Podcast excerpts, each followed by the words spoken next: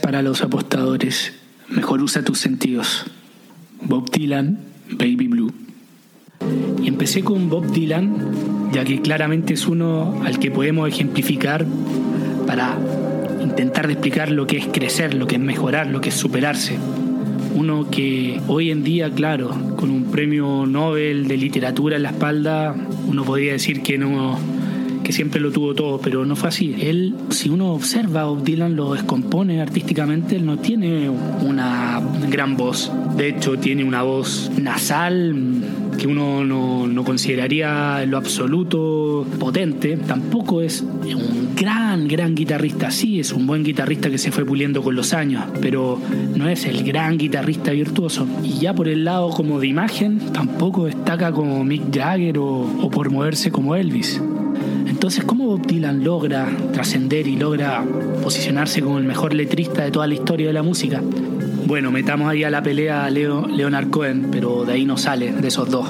Y una historia que me gusta mucho de la carrera de Bob Dylan es cuando, bueno, él siendo un muchacho de Minnesota, donde no pasa nada, en Estados Unidos, ya teniendo claro que quería dedicarse a la música, alrededor de los 18, 19 años, él ya empezando a tener una pequeña reputación local, siempre local, en su pueblo natal, ahí tocando en su estado, en Minnesota, él parte a Nueva York, parte y se instala en Greenwich eh, Village, que es el lugar donde todo estaba pasando, donde había la movida artística mundial en esos años, eh, finales de los 50, principios de los 60, era donde los poetas beats se, se reunían, donde había jazz, donde había un brote de creatividad enorme. Y él, con una lucidez de alguien mucho mayor, se instala en Greenwich Village con los mejores y empieza a aprender de ellos. Y rápidamente también empieza a tocar en bares. Se ofrece a tocar, se mete en la bohemia de todo este lugar, se embarga de la creatividad y empieza a aprender de, de los ya consolidados. Roba una cosita por acá, roba otra por allá, le copia esto al otro, empieza a definir su estilo como artista y empieza a crecer. Ese roce lo definiría para siempre y a los meses volvería a Minneapolis. Y al volver, testimonios de gente contemporánea a él, que estaban también en la música, decían que era otro, otro artista. Su técnica se había pulido, había aprendido también a tocar la armónica, había aprendido a cantar. Pasó de ser un cantante casi de kermés a una versión muy cercana a lo que es el Bob Dylan actual. Y todo esto en solo unos pocos meses. Y cuando a él le preguntan a dónde fue que pudo mejorar tanto, en este documental de Scorsese, eh, No Direction Home, el cual lo recomiendo muchísimo si es que les gusta Bob Dylan. Bueno, y él responde que fue a los crossroads, fue a la encrucijada, fue al cruce de caminos, un poco en ironía y un poco en verdad, como siempre habla Dylan. Y esto haciendo referencia al mito de Robert Johnson, ese guitarrista de blues que en los años 30 se le asoció vender el alma al diablo, también en un cruce de caminos, ganando así un virtuosismo nunca antes visto y una destreza nunca antes vista con respecto al, al instrumento de la guitarra. Pero la verdad es que simplemente Johnson también como Bob Dylan había partido en un viaje de aprendizaje y al volver a Mississippi, donde él era oriundo, era claramente el mejor de ser un guitarrista mediocre. Los había superado a todos, lo que había creado una gran envidia. Esta historia realmente me maravilla, me fascina porque tiene tantos, tantos matices, el matiz de la envidia y sobre todo el símbolo de la encrucijada, del cruce de caminos en el que todo puede pasar. Voy a la izquierda, voy a la derecha, encuentro la gloria, encuentro el amor, encuentro la perdición, la miseria, todo es posible. Y todos nos encontramos en algún punto de la vida en que hay un cruce de caminos en el que tenemos que decidir, ¿salgo del confort o no? ¿O me quedo acá? ¿Me la juego o no me la juego? Y para eso hay que ser valiente. Bob Dylan y Robert Johnson lo hicieron en su veintena y tal vez para ellos era claro, querían ser músicos, pero más que eso querían crecer, estaban dispuestos a pagar el precio y a sacrificarse por ser mejores, estaban dispuestos a salir de la caja desafiar eh, su destino. Y la otra parte que me gusta mucho de esta historia es la parte de la envidia, que deja claro que al final te van a criticar, lo hagas o no. Si no lo haces, ah, cagón, uh. pero si lo haces y mejoras, también te van a criticar.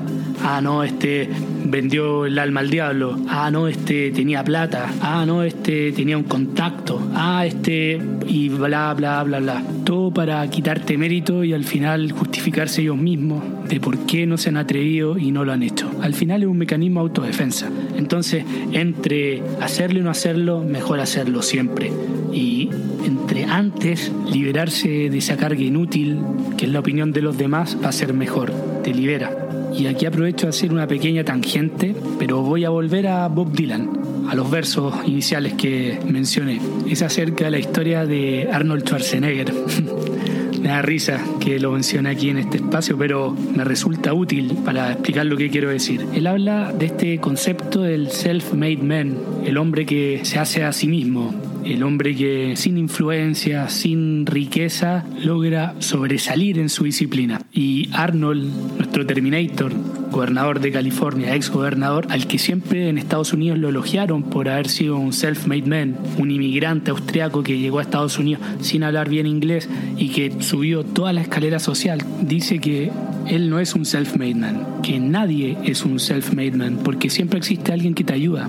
En su caso, sus amigos de fisicoculturismo lo ayudaron a amueblar el departamento también su coach del gimnasio lo ayudó a llenar los formularios para ser Mister Olimpia. Al final todos necesitamos ayuda. Es por eso también que hay que ser solidarios y ayudar. Pero qué distinto una sociedad en la que se venera tanto a la persona que empezó desde cero y que llega a la cima, al punto que el mensaje como revolucionario el de desmitificar esto de que nadie empieza de cero. Totalmente distinto a lo que pasa en Chile, por ejemplo, en que todavía en las entrevistas de trabajo te preguntan de qué colegio saliste.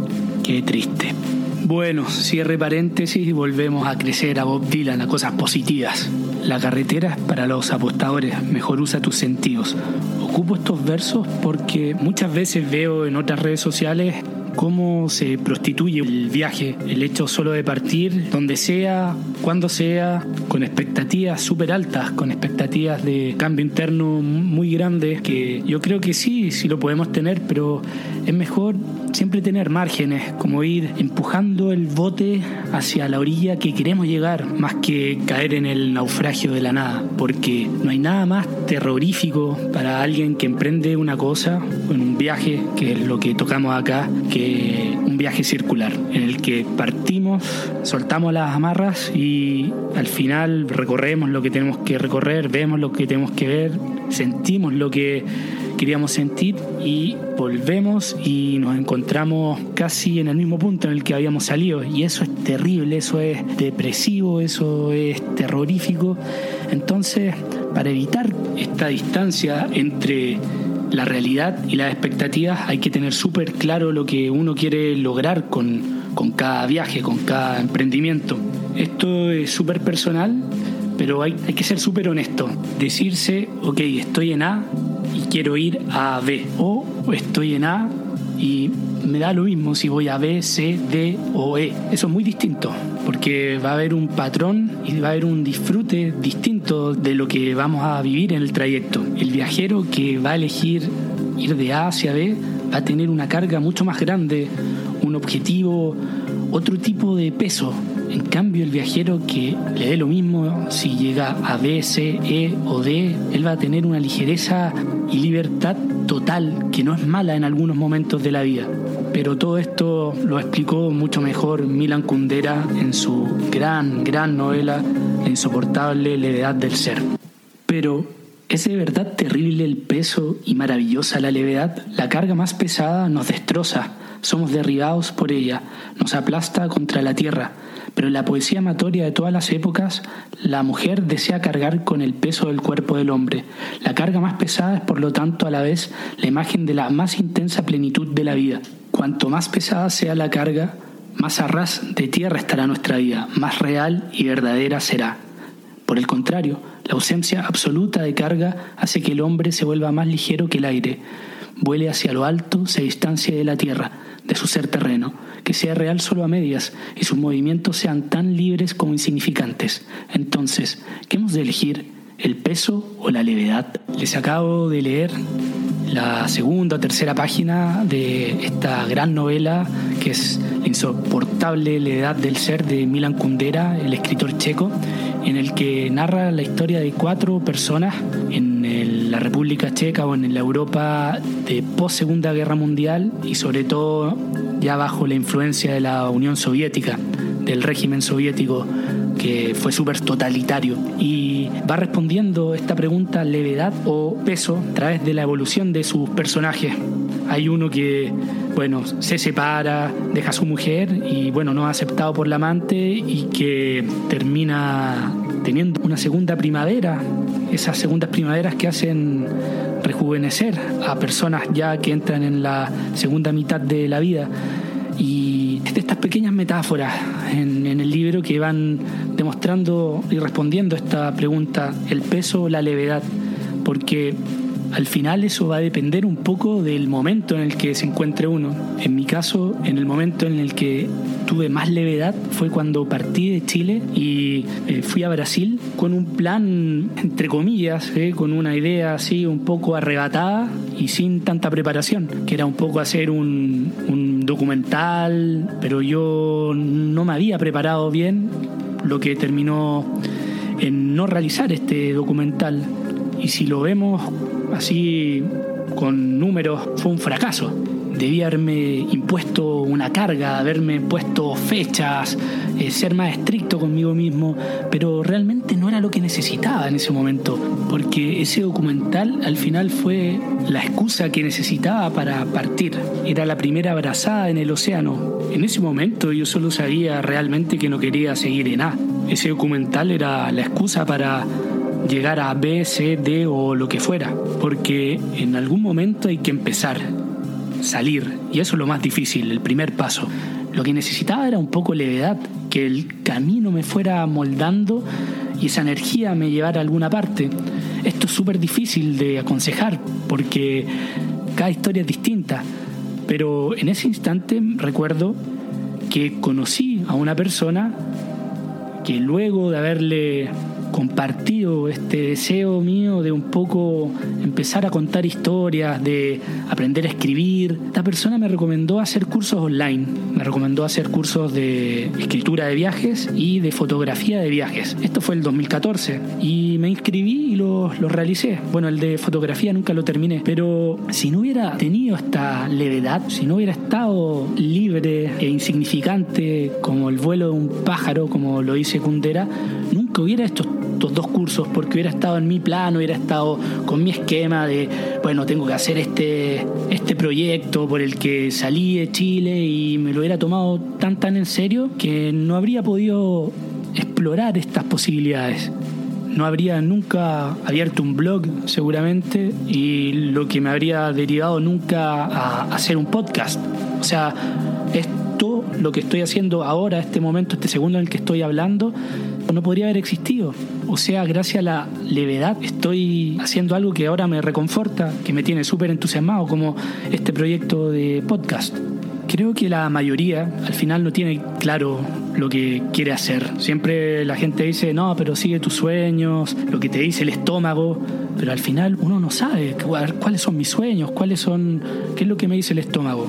Eso es un proceso interno súper personal y que sobre todo toma tiempo. Por ejemplo, en mi caso, lo que le hablaba de este documental era de fútbol, porque en ese momento el fútbol lo era todo para mí. Pero con el pasar del tiempo me di cuenta que no me gustaba tanto escribir de fútbol o no tenía toda la energía para realmente dedicarme a esto. En cambio, empecé a, ver que sí, escribir de, viajes o de costumbrismo, de un poco literatura, sí me, me gustaba y me fui volcando de a poco a esto de los viajes. Entonces lo, lo importante es comenzar. Ya el tiempo y conocerte a ti mismo te dejará donde debes estar. Pero siento que no he sido del todo claro explicando un concepto así concreto de lo que es crecer, de lo que es ser mejor. Así que voy a invitar y pedirle ayuda aquí al viejo Nietzsche. Para él toda la búsqueda de todo ser humano al final es la voluntad de poder. Pero cuando él habla de poder no se refiere a influencias, a poder de riqueza o a un poder físico, sino se refiere al poder convertirte en quien realmente eres, en la autoexpresión total. Es en el permitir decirte deseo esto, quiero esto otro, quiero convertirme en este tipo de persona. Y eso al final es subjetivo. Para algunos podría ser, en verdad, mi voluntad de poder es tener una casa enorme, tener un montón de propiedades. O para otros puede ser distinto. Quiero aprender cinco idiomas.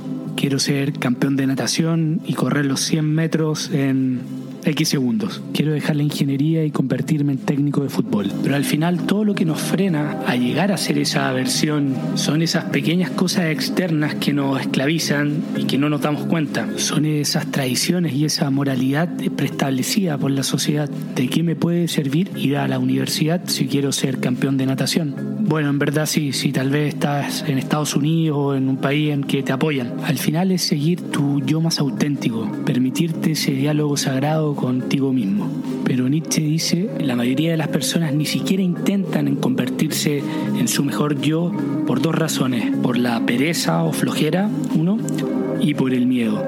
Porque el secreto para cultivar la existencia más fecunda y más gozosa consiste en vivir peligrosamente. Construyen sus ciudades a los pies del Vesubio, envíen sus barcos a mares sin explorar. Nietzsche nos dice que abracemos el riesgo y que vivamos peligrosamente, que no seamos como la mayoría que vive una existencia mediocre. Ya, ya sé lo que estás pensando. Vas a decir, ok, bueno, vivo con riesgo, pero voy a sufrir, la voy a pasar mal. Y Nietzsche te va a decir, de eso se trata, de autosuperarse, de llegar a ser tu mejor versión. Y para eso utiliza una clásica metáfora que es la de la montaña, que para subir una montaña vas a tener que por horas esforzarte muscularmente. Se te van a congelar las manos, los pies en algunos momentos. Te va a costar respirar, te va a faltar el oxígeno. Pero al llegar a la cima de la montaña vas a tener la vista más hermosa y bella del mundo. Y eso es súper gratificante, saber que tu resistencia y tu esfuerzo al final pagaron. Eso es crecer. Al final, el dolor es una certeza en esta vida, pero sufrir es una elección, sufrir no lo es. No podemos dejar que el miedo al fracaso nos estropee, o si no, nunca vamos a ver esas vistas. De todas formas, Nietzsche casi que tenía una relación un poco patológica con esto del sufrimiento. Aquí les leo. Aquellos hombres que en definitiva me interesan son a los que les deseo sufrimiento, abandono, enfermedad, malos tratos, desprecio. Yo deseo además que no desconozcan el profundo desprecio de sí mismos, el martirio de la desconfianza de sí mismos, la miseria del vencido y no tengo compasión de ellos, porque les deseo lo que revela el valor de un hombre, que aguanten con firmeza. Para él todo lo que traía sufrimiento te iba a hacer crecer, te iba a hacer mejor en el fondo.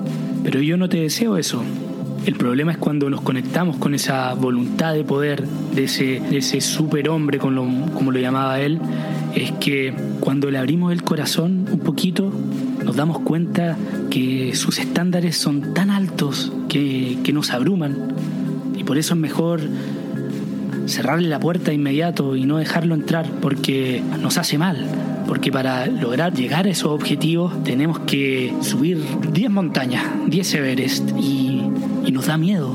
Porque entre más alta la meta, mejor preparados tenemos que estar para lograrlo. Pero solo en la toma de riesgos va a haber crecimiento, en el salir del confort, en el vivir peligrosamente. Solo los valientes disfrutan la vista. Pero aterricemos esto un poco del Everest aquí, a lo terrenal, a la tierra, a Viña del Mar, a Santiago, a Puerto Varas, porque tienes todo el derecho de decirme, ok, me gusta esta filosofía de Nietzsche, pero aparentemente les habla a todos los que la tienen clara, a todos los que saben qué es lo que quieren. Y es súper válido, pero yo no sé si quiero subir el Everest, no sé si quiero subir el Aconcagua, no sé si quiero, no tengo idea de nada. Que yo creo que al final es el caso de la mayoría de las personas.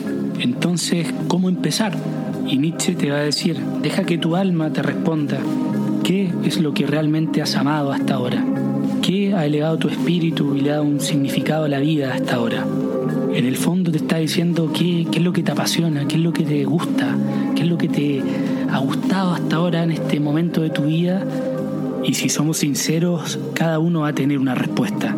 Por ejemplo, yo vuelvo al caso de cuando partí de Chile y estaba cesante y dije, ok, no quiero que esto sea un viaje circular, quiero crecer, quiero, que, quiero ser mejor, ¿qué hago? Me inventé un viaje de fútbol, pero al final me doy cuenta ahora, mirando en perspectiva, 6, 7 años después, que realmente lo que quería era un viaje de historias, de cuentos, que eso es realmente lo que me apasiona. Lo vuelvo a repetir, como siempre el primer paso es el más difícil, pero no tengamos miedo, no tengamos miedo de mirarnos al espejo y dejar que ese alter ego nos, nos hable y nos diga qué es lo que quiere. En el fondo la respuesta siempre ha estado en el fondo de tu corazón. Solo hay que meterle brasas a ese fuego y no tener miedo. Equivoquémonos, intentémoslo, arriesguémonos. Y no nos dejemos engañar por ese last man que decía Nietzsche también, que es esa persona que nunca sale de la zona de confort y que aparentemente es feliz, pero esa es una felicidad súper superficial, una felicidad súper frágil. La vista que está viendo él es en el techo de su casa, pero nunca la montaña. El ser humano tiene más carácter cuando persigue su temperamento, sus instintos. Espero haber podido haber explicado un poco una parte ínfima de la filosofía de Nietzsche, que puede a priori sonar como todo sufrimiento, todo dolor, pero es súper positiva, porque siempre hay un espacio para el crecimiento, para ser mejor. Y si al final tienes un porqué para vivir, podrás casi siempre soportar el cómo.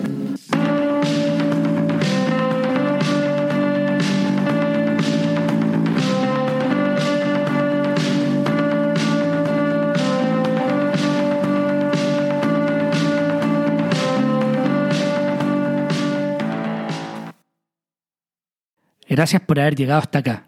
Si valoras el programa y no quieres perderte ningún episodio, puedes seguirlo en Spotify y dejar una reseña, que me ayuda un montón para ser encontrado más fácil en el motor de búsqueda. Para donaciones, contacto y más contenido, pueden entrar al sitio enelcaminopodcast.com y seguir las redes sociales de En el Camino Podcast en Instagram y Facebook, además de Nico Vergara y en Twitter. Gracias por aventurarte en el camino.